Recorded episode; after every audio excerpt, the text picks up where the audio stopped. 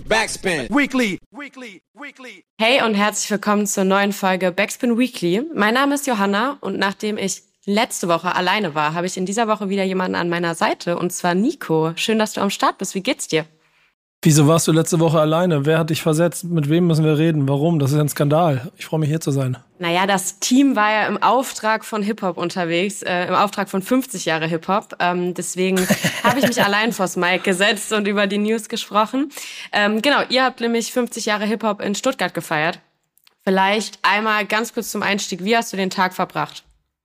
Ähm, sehr entspannt, ehrlicherweise, denn an dem Tag selber ist dann ja das meiste erledigt.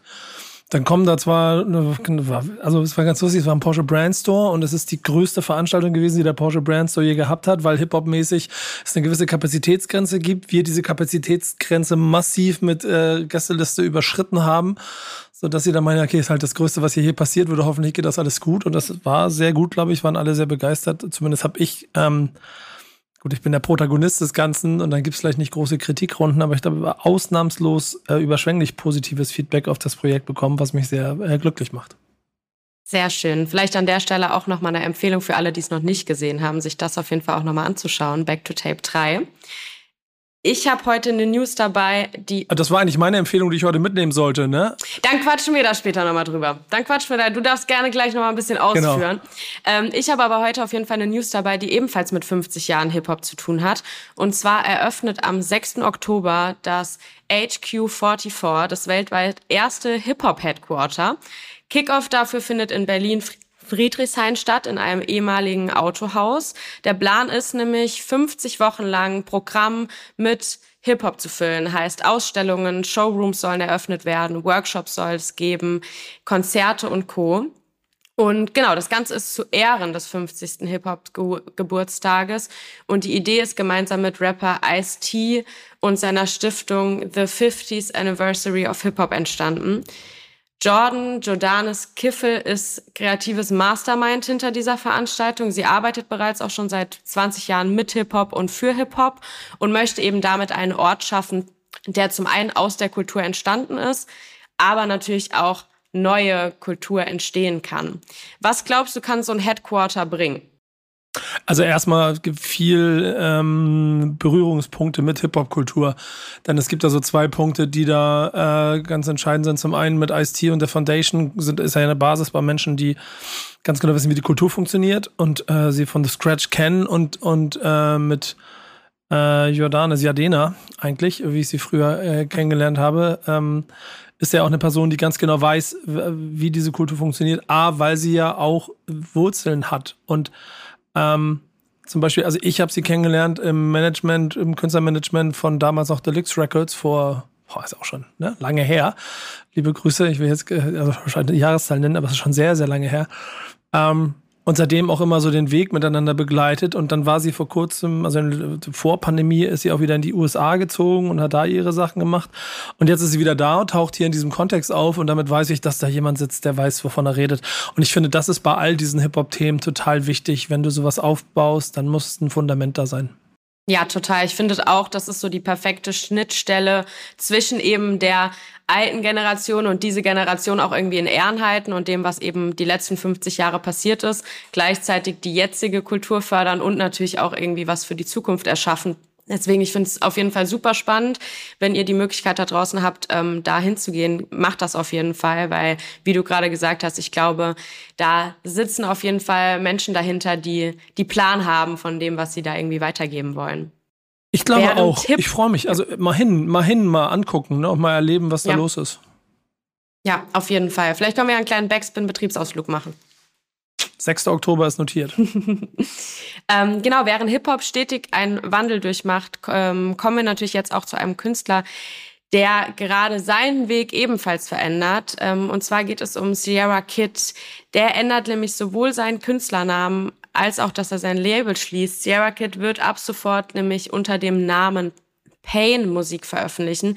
Er hat jetzt auf Twitter erklärt, dass er nicht mehr nur unter neuem Namen, sondern auch komplett auf Englisch Musik rausbringen möchte. Er will sich von seiner alten Musik damit eben so ein bisschen abkapseln. Ähm, er meinte nämlich, dass vor allem durch äh, den Tod seines Bruders, was äh, vor einigen Monaten der Fall war, ja, so ein bisschen äh, das ihn dazu gebracht hat, einen neuen Weg einzuschlagen. Er war sehr unglücklich mit dem, ich sag mal, sicheren Weg auf Deutsch und deswegen möchte er da jetzt die Sprache ändern. Es wird trotzdem noch Profile von Sierra Kid geben, weil er natürlich auch sagt, es kann jederzeit sein, dass er vielleicht doch mal wieder was auf Englisch release, äh, auf Deutsch releasen wird. Das wird dann darüber passieren. Alles weitere, alle englischen Releases dann eben über den Namen Pain. Und auch sein Label Team Fuck Sleep wird in dem gleichen Atemzug ähm, ja ein Ende finden. Er meinte, sein Bruder hat da sehr, sehr viel Energie und Liebe reingesteckt und er will ihm das Label sozusagen schenken und ähm, ja, ich sag mal, mit ins Grab geben. Außerdem gab es wohl zu der aktuellen Zeit auch keine KünstlerInnen mehr auf dem Label, weswegen er meinte, dass es, dass es jetzt eigentlich der beste Zeitpunkt ist, ähm, wenn er auch selber diesen persönlichen Wandel durchmacht, eben auch mit dem Label zu einem Ende zu kommen das ist konsequent am Ende, ne? Ähm, ja. Ich habe immer so mein, mein, meine Issues mit non-native Artists, die versuchen in einer anderen Sprache äh, ihre Musik zu machen, weil ich einfach von meinem Grundsatz her glaube, du brauchst, also du brauchst mehr als Wissen über die Sprache, um dann glaubhaft in einer Sprache Musik machen zu können. Und ich denke mir auch immer, es gibt ja halt einen großen Markt, der ist groß genug. Und niemand wartet auf Künstler von außen, die in, in der, der eigenen Sprache dann nochmal etwas da hinzufügen.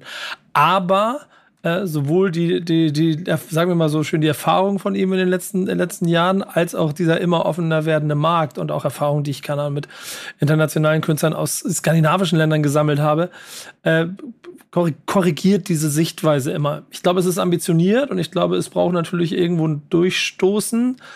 Aber es, du läufst halt trotzdem immer so ein bisschen Gefahr, dass du auch da so zwischen den Stühlen stehst, wenn es nicht funktioniert. Ne? Also bist du, bist, bist, machst du es jetzt für den oder für den Markt? Was ist das Ziel? Äh, und wenn man da sehr nach Märkten denkt, kann darunter vielleicht auch manchmal Qualität leiden. Und das wiederum ist etwas, was ich bei ihm als Persönlichkeit halt so krass finde, weil der kommt ja eigentlich also sag du mir das ja, aber mein Bauchgefühl würde sagen, ungefähr geschätzte 182,5 Prozent über Emotionen. Total. Äh, ja. Da bin ich mal gespannt, wie das, bin gespannt, wie das, wie das sich so musikalisch da entwickeln äh, wird, wenn es dann in der Sprache ist und dann, also ja, irgendwie nicht neu, neu erschlossen werden muss, ja, aber schon auch so ein kleines bisschen etabliert werden muss. Total. Also ich bin auf jeden Fall auch gespannt, wie er Fans ich sag mal, der ersten Stunde oder die ihn eben auch eine Weile begleiten, da auch mitziehen, weil ich das natürlich total sehe, was du auch gerade gesagt hast, dass er und seine Musik unglaublich viel über Emotionen gehen. Man ähm, natürlich auch irgendwas schon mit seiner Musik assoziiert und natürlich die Sprache einfach schon super viel verändert wie du auch gesagt hast, bin ich sehr spannend, wie gut er das umsetzen kann, weil ich grundsätzlich natürlich schon auch der Meinung bin, dass, dass englische Musik gerade von eben dann auch ähm, ja, Artists aus den USA oder England ja auch sehr, sehr viel mit ähm, popkulturellen, popkulturellen Referenzen zu tun hat und und und und ich bin gespannt, wie er ja wie er das hinbekommt, da ähm, seinen Weg auch weiter authentisch zu gehen. Es bleibt auf jeden Fall spannend. Ich bin gespannt, wie viel dann letztendlich auch noch über Sierra Kid kommen wird, weil wie gesagt der ähm, Kanal ja weiter bestehen bleibt und ähm, ja auf welcher Seite er sich dann sozusagen ein bisschen mehr wiederfinden wird auf Dauer. Am Ende ist es eine Frage aus Kreativität und Geschäftsfeldern und der Entscheidung darüber, wem, welchen du näher nachgehst. Wird ja. spannend. Ja, auf jeden Fall. Ähm, ohne hier bald zu einem äh, Travis-Fan-Podcast zu werden, aber wir haben schon wieder eine News über den Rapper am Start, die bestimmt einige Fans freuen wird. Wir haben es vor ein paar Wochen hier auch schon mal angeschnitten. Travis Scott hat nämlich vor einer Weile bereits in mehreren Kinos der USA einen Film ausgestrahlt, und zwar Circus Maximus. Der ist jetzt auch auf YouTube zu sehen und dementsprechend frei zur Verfügung für alle. Er beinhaltet Live-Performances aus dem Circus Maximus in Rom, Außerdem Musikvideos unter anderem zu den Singles Del Resto oder Sirens vom neuen Utopia-Album. Ich finde, das Ganze wirkt eigentlich wie ein, ein äh, sehr langes Musikvideo und es ist super cineastisch aufgebaut. Es gibt unter anderem auch ein Interview mit Produzent und Def Jam Mitgründer Rick Rubin und er ist eben, wie gesagt, eben auch Teil des Films. Und diese Szene ist fast so ein bisschen aufgebaut wie eine Therapiesitzung. Und ähm, ja, es ist super spannend, es geht ungefähr eine Stunde 15 und wie gesagt, es gleicht eigentlich einem langen Musikvideo mit eben so einzelnen ähm, Sequenzen, wo er dann, wie gesagt, mit Rick Rubin spricht. Ich finde es auf jeden Fall einen sehr spannenden Weg und geht auch sehr gut einher mit dem künstlerischen Output, den man jetzt bei Travis neuem Album auch bekommen hat. Ähm, deswegen, ich bin sehr gespannt. Wäre das was oder ist das was, was dich auch interessiert, wenn, wenn Künstler, KünstlerInnen eben ja, ich sag mal, so eine, so eine Art Video-Musik-Auskopplung auch in Form von so einem Film veröffentlichen. Wie sehr bist du da drin? Es ist ja antizyklisch, ne? In einer Zeit, in der wir immer mehr in Streaming äh, wandern und das Musikvideo immer größere äh, Relevanzprobleme hat, äh, ist das natürlich eine Ansage in dieser Form. Ähm, jetzt ist er natürlich, äh, sagen wir so, sitzt ganz, ganz oben auf dem Berg drauf, äh, der, der, auch der Kreativität und hat, glaube ich, auch alle Möglichkeiten, die dann aber dafür zu nutzen, finde ich super. Ähm, und, das muss man ja auch mal dazu sagen, wir, wir, brauchen ja nicht über den Impact und den, damit auch den, den kulturellen Kompass äh, sprechen, den, den, den Travis Scott verkörpert. So, also da ist ja eigentlich alles, was er macht, ist ja, ist ja dann gleich State of the Art. Ob es jetzt erst, in erster Linie erstmal cool ist oder nicht. Ähm, ich weiß nicht, ob es das Video-Ding braucht. Ich habe es noch nicht gesehen. Ich bin mir aber ziemlich sicher, dass die Menschen es feiern werden. Und äh, wenn das wiederum Leute dazu inspiriert, sich mehr mit dem, ähm, mit dieser Kunstform auseinanderzusetzen, anstatt nur schnelllebige Musik zu machen, dann haben alle gewonnen. Ja, definitiv. Das sehe ich auch so. Es ist auf jeden Fall ein Erlebnis. Ähm, und neben dem Online-Erlebnis haben wir auch ein äh, Erlebnis fürs Real Life dabei. Und zwar das Sudan Solidarity Festival. Das findet nämlich am 26.08. im Festsaal in Kreuzberg in Berlin statt. Damit soll vor allem den Forderungen der Menschen im Sudan seit 2018 Gehör verschafft werden. Und die sind eigentlich, wenn man es so hört, sehr simpel. Die lauten nämlich Freiheit, Frieden und Gerechtigkeit. Also eigentlich etwas, worauf wir uns alle einigen können. Ja, ähm, aber es ist manchmal so einfach, weißt du? Aber ja, ja, ja trotzdem brauchst Festivals dafür. Genau, denn ähm, über vier Millionen Menschen wurden bisher vertrieben, hunderte tausend davon leben unter menschenunwürdigen Bedingungen. Es herrscht Hunger, es gibt keinen Strom, das Trinkwasser fehlt.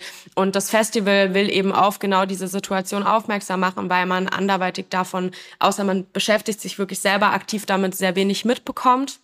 Ähm, die Veranstaltung wird von My Body Belongs to Me e.V. veranstaltet und von einer Reihe an internationalen MusikerInnen unterstützt. Ähm, Rapper und Sänger, ähm, zum Beispiel Rapper Shogun ist am Start oder auch Crackpack Records, die vielleicht einige von euch auch schon an der Tapefabrik gesehen haben. Sämtliche Gewinne werden an zivile Initiativen im Sudan übergeben und die Tickets gibt es jetzt online. Für alle, die keine Zeit haben, ähm, gerne aber irgendwie unterstützen wollen, ihr könnt ebenfalls auf der Seite, wir packen die hier in die Show Notes, einen kleinen Beitrag spenden und ähm, genau, vielleicht auch die ein oder anderen Freunde und Freundinnen darauf aufmerksam machen. Es gibt nämlich außerdem äh, OG sudanesisches Essen vor Ort, habe ich schon gelesen. Und ähm, ich denke, auch das kann man auf jeden Fall mal austesten. Und wenn man dann noch gute Musik hört, umso schöner. Ja, und einfach auch das Gefühl, mit guten Leuten zusammen vielleicht äh, eine kleine Inspiration für gute Sachen leisten und ja. Menschen inspirieren. Also, also ich liebe sowas immer und bin da auch immer voll zugänglich für. Und ich hoffe auch, dass das irgendwie genug Anklang findet. Denn wie du schon am Anfang gesagt hast, ist es eigentlich so einfach. Ja, das stimmt. Äh, ja, naja, aber schön, schön, schöne Idee. Ja, an äh, dieser Stelle kommen wir jetzt noch mal ganz kurz. Ich habe es dir jetzt leider schon ein bisschen vorweggenommen zu unseren Empfehlungen der Woche. Ähm, du darfst gerne starten, auch wenn ich schon kurz angeschnitten habe. Was empfiehlst du den Leuten und auch mir? Ach du, das, das, da habe ich ja schon gelernt. Ich, ich war ja letzte Woche ähm, nicht drin und äh, das Ding ist ja raus und äh, Yannick hat mir verboten, es als meine Empfehlung der Woche zu nehmen.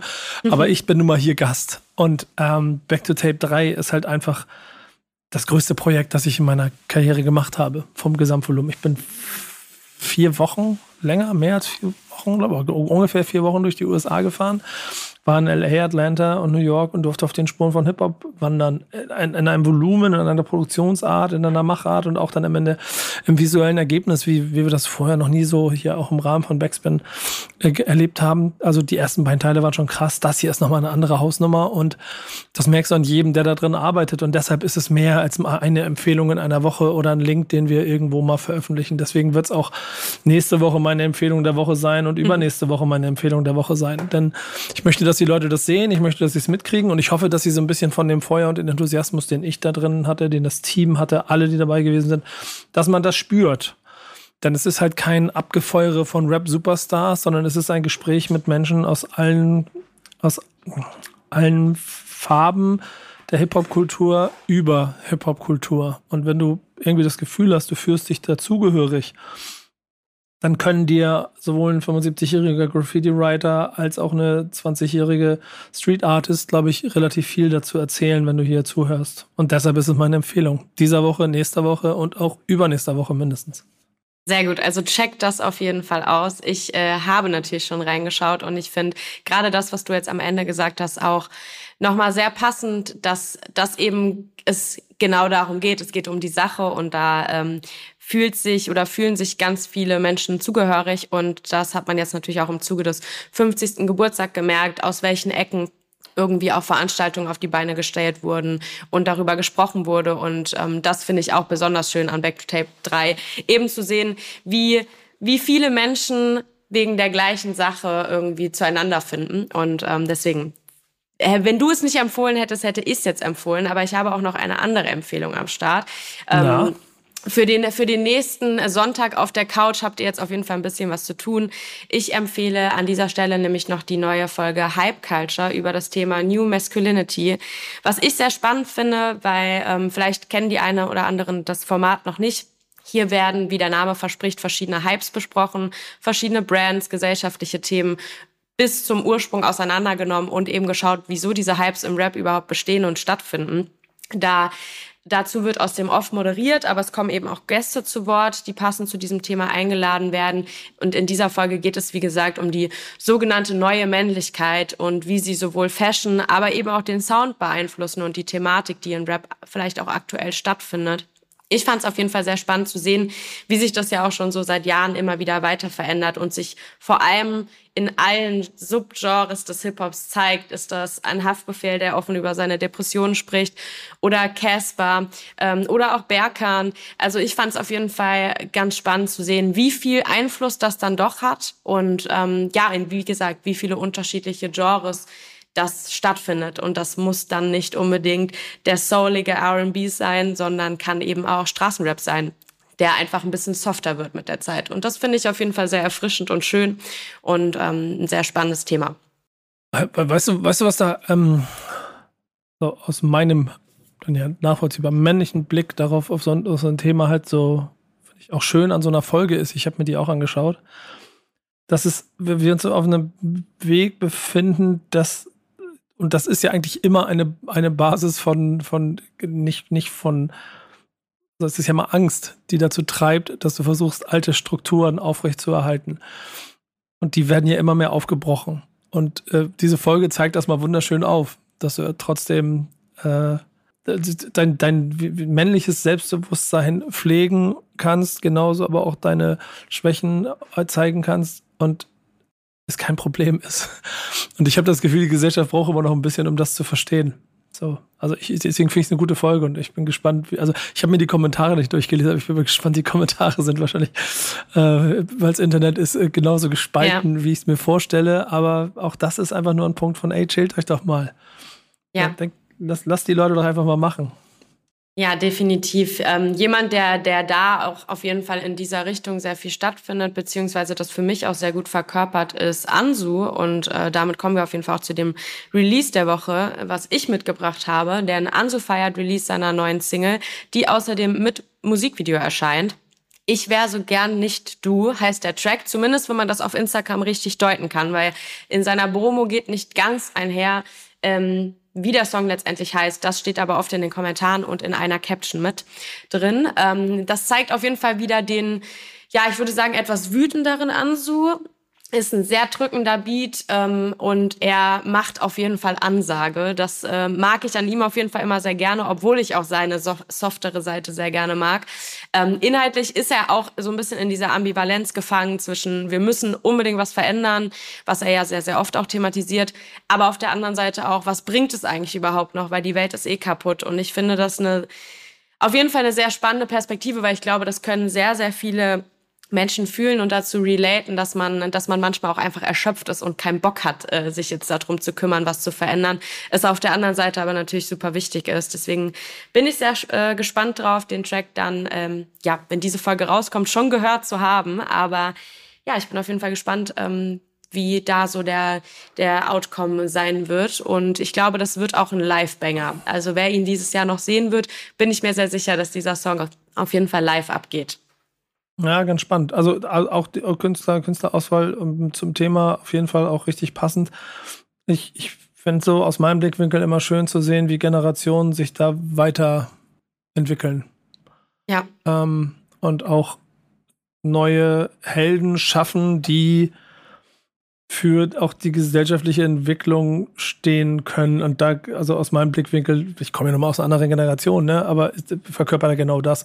Und das finde ich, finde ich spannend. Also, das ist auch gute Wahl und äh, ich habe hab noch nicht live gesehen, glaube ich. So, das, da bin ich mal sehr gespannt drauf. Und ehrlicherweise hätte ich mal Bock, mich mal da zu unterhalten. So, vielleicht kriegen wir das ja irgendwann mal hin. Ja, kann ich auf jeden Fall empfehlen. Was hast du denn mitgebracht? Auf was freust du dich? Ach, das ist ganz lustig. Ich habe ich hab eine hab ne, äh, Insta-DM gekriegt von einem Künstler, der heißt King Cholera. Der kommt aus Hamburg. Der gibt schon ein bisschen länger und der taucht auch immer mal ein bisschen auf. Ähm, und der hat äh, es war lustig, das ist so, was, was häufiger mal passiert, so, ey, wir haben da ein Release, ich hau da was raus, so, und dann schreiben sie mir in die, die DMs und dann übersehe ich das und vergesse das, weil da einfach zu viel los ist. Manchmal schaffe ich das, so ein Thema mitzubringen, manchmal nicht. Und meine Antwort ist dann immer, sprech das mal mit Yannick bitte durch, damit wir dann sehen können, was man daraus machen kann und so weiter und so fort. Und glaube, wegen dieser ganzen Release-Wahnsinnsphase äh, von Back to Tape äh, sind, wir, sind wir da gar nicht so auf den Punkt gekommen. Das Ding ist nämlich schon raus. Und deswegen ist es nicht meine Empfehlung für jetzt äh, Freitag, sondern es ist eine Empfehlung für, guckt es euch an. Und der wichtige Punkt ist, guckt es euch an, weil es ist ein Video äh, zu einem Album. Ein Album, das es nur bei Bandcamp gibt.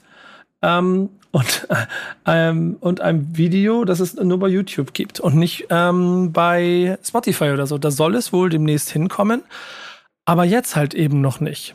Und ähm, meine Empfehlung ist deshalb, ich würde sagen, wir nehmen den Song Supreme Royalty ähm, das ist ganz klassischer, und ich würde jetzt sagen, nicht Boom Bap, sondern klassischer Griselda-Sound. Also das ist schon ähm, ziemlich minimalistisch, äh, so mit dieser herrlichen, dreckigen Vibe, den, den, ich, den ich seit Jahren da drüben schon liebe, der hier immer noch nicht so ganz durchgestoßen ist bisher. Das ist ganz interessant aber äh, mir unheimlich viel Spaß gemacht hat. Bantu God heißt das Album, wie gesagt, gibt's gerade bei Bandcamp und kommt demnächst auch bei Spotify, dann wird's auch bestimmt bei unseren Playlisten laufen. Aber das ist so ein bisschen Diggen. Einmal YouTube, einmal Bandcamp, vielleicht auch mal ein paar Euro in die Hand nehmen, wenn man Bock hat, sich das anzuhören. Äh, mein Tipp, King Cholera, diese Woche, checkt das aus. Sehr spannend. Ich würde sagen, ihr da draußen habt jetzt auf jeden Fall eine Menge abzuarbeiten. Äh, einige Empfehlungen, die wir heute mitgebracht haben, ähm, sowohl online als auch äh, im Real Life. Deswegen danke ich dir, Nico, auf jeden Fall für den äh, niceen Input und wir hören uns nächste Woche wieder mit einer neuen Stimme im Podcast. Und ähm, ja, bis dahin, macht's gut. Danke, dass ich hier sein durfte. Tschüss. Backspin. Weekly. Weekly. Weekly.